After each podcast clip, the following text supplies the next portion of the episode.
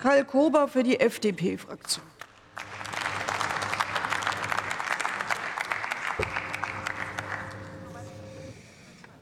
Sehr geehrte Frau Präsidentin, liebe Kolleginnen und Kollegen, liebe Kolleginnen und Kollegen der Linken, selbstverständlich gibt es Regelverstöße bei uns im Arbeitsmarkt und selbstverständlich gibt es auch Regelverstöße im Bereich der Landwirtschaft, dort wo saisonbeschäftigte Arbeitskräfte eingestellt sind.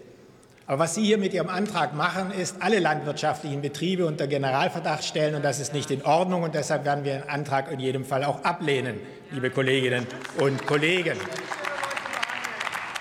Und mit dieser Kampagne gegen die Landwirtschaft, da sind Sie nicht allein. Kürzlich äh, veröffentlichte Oxfam eine Studie über vermeintliche Ausbildung, Ausbeutung von Saisonarbeitskräften in der Landwirtschaft. Viele Medien haben das Thema aufgegriffen, aber niemandem oder kaum jemandem ist aufgefallen, dass Oxfam seine Kampagne auf eine Studie gründete, bei der nur vier Betriebe befragt worden waren.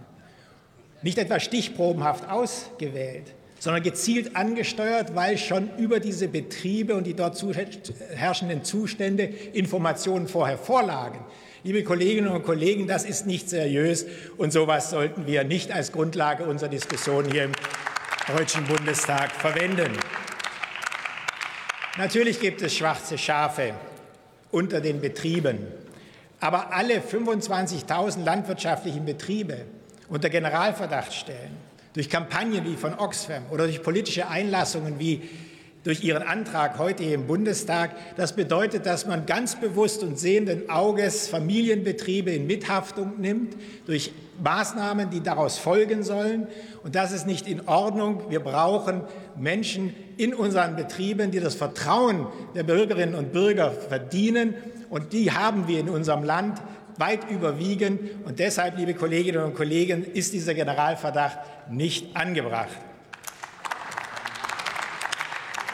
Und wenn man in die Statistiken schaut, dann sieht man, da wo Sie Ausbeutung rufen, da lohnt es sich tatsächlich mal in die Statistiken zu schauen.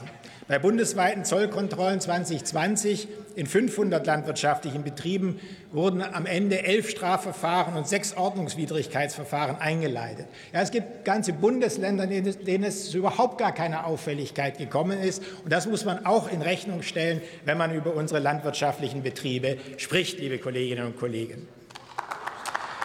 Die schwarzen Schafe muss man finden, aber man darf nicht alle unter Generalverdacht stellen. Sie fordern in Ihrem Antrag, das ist ein weiterer Punkt, weswegen wir ihn ablehnen sollten, die grundsätzliche Sozialversicherungspflicht für alle ausländischen Saisonarbeitskräfte. Aber wir müssen doch fragen, worin eigentlich der Mehrwert für eine Saisonarbeitskraft besteht, wenn sie rentenversichert ist, wenn sie dann in zwei aufeinanderfolgenden Jahren vielleicht jeweils drei Monate hier in Deutschland Rentenpunkte sammelt.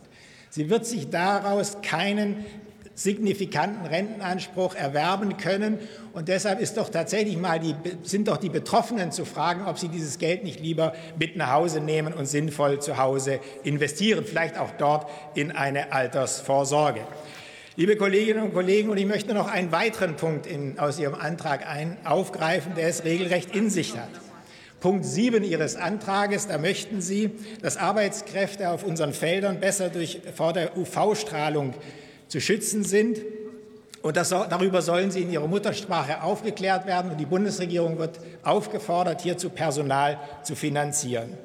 Ich frage mich, was ist das eigentlich für ein Bild von den Menschen, die zu uns auf unsere Felder kommen, als ob man nicht auch in anderen Ländern die Gefahr der UV-Strahlung kennen würde und die Wirkung von Sonnenmilch kennen würde. Liebe Kolleginnen und Kollegen, das Bild, das Sie hier auch von den Menschen zeichnen, die hier zu uns kommen, ist nicht eines, das wir als Freie Demokraten teilen.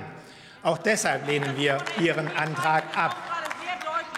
Liebe Kolleginnen und Kollegen, es ist schon eine Frage, ganz grundsätzlich, wie wir über die Arbeitgeberinnen und Arbeitgeber in unserem Land sprechen. Wenn man sich die Statistiken anschaut, dann sieht man, dass es immer wieder immer weniger Menschen gibt, die bereit sind, ein Unternehmen zu führen, in die Unternehmensnachfolge zu gehen. Das wird zum Schaden unserer mittelständisch strukturierten Wirtschaft sein.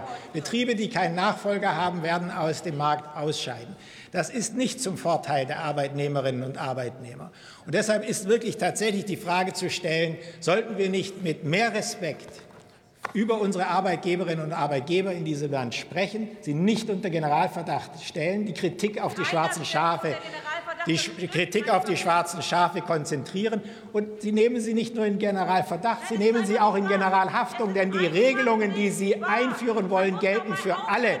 Und damit nehmen Sie alle in Haftung und damit nehmen Sie die Menschen in Sippenhaft. Und das ist unanständig in einem Rechtsstaat, liebe Kolleginnen und Kollegen.